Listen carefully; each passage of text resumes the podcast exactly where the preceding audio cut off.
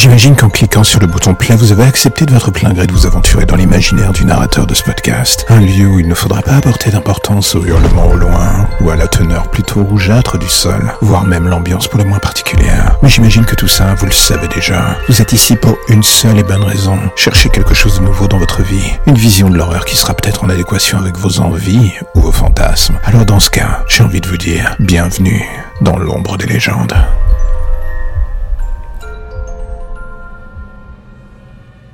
Je n'aurais jamais pensé qu'un jour j'en vienne à craindre les coupures de courant.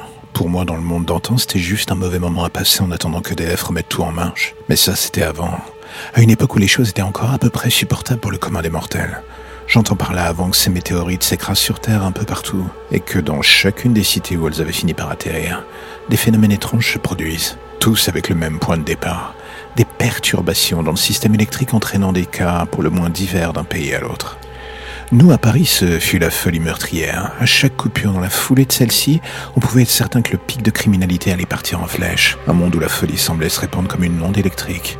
Tout cela émanant de ce rocher écrasé en plein milieu du Sacré-Cœur. L'armée avait bien tenté de le détruire, mais tous ceux qui s'en approchaient devenaient aussitôt fous. Le quartier avait lui-même été mis en quarantaine. Il n'y avait plus personne qui s'y aventurait, sauf des gens comme moi, à la recherche de quoi survivre en pillant des appartements déserts. Mais cette activité avait tout d'une course contre la montre. D'un côté, il y avait le risque qu'une autre vague électromagnétique partant de ce rocher du diable se déclenche et transforme le quartier en zone de guerre, et de l'autre, il y avait le danger de se faire tuer soit par des zombies se trouvant dans les sous-sols, ou bien un autre maraudeur qui vous tuerait juste pour voler votre maigre butin. J'étais un des rares sur qui la roche n'avait pas d'effet. On nous utilisait pour ce don si particulier. Enfin bon, je devrais dire on nous exploitait surtout. Et ceux comme moi avaient avec le temps fini par y trouver une forme d'avantage, celui de voyager dans des zones de Paris comme figées dans le temps, de jouer les Arsène Lupin sans trop de risques. Ce que personne n'avait prévu était qu'avec le temps, la zone de croissance de la vague électromagnétique allait finir par grandir, sans que personne comprenne pourquoi. Et d'une simple partie de Paris en quelques mois, elle avait fini par toucher quasiment toute la ville, transformant cette magnifique cité de rêve dans les souvenirs d'antan en une zone de cauchemar absolu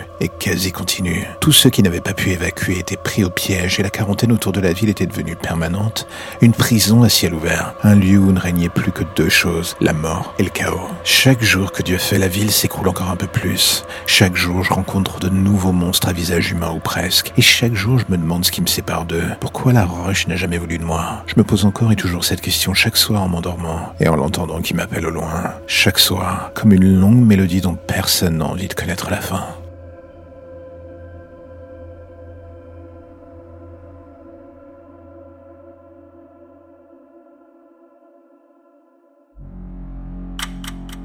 La lumière au bout du tunnel, voilà ce qui vous ramène enfin vers votre petite existence si tranquille. Plus d'ombre, plus d'histoire ou de légendes bizarres. Juste le quotidien qui revient frapper à votre porte en attendant de replonger d'ici demain matin vers de nouvelles zones pour le moins sombres. Vous avez déjà envie de revenir, je le sais, mais patientez. Chaque chose en son temps.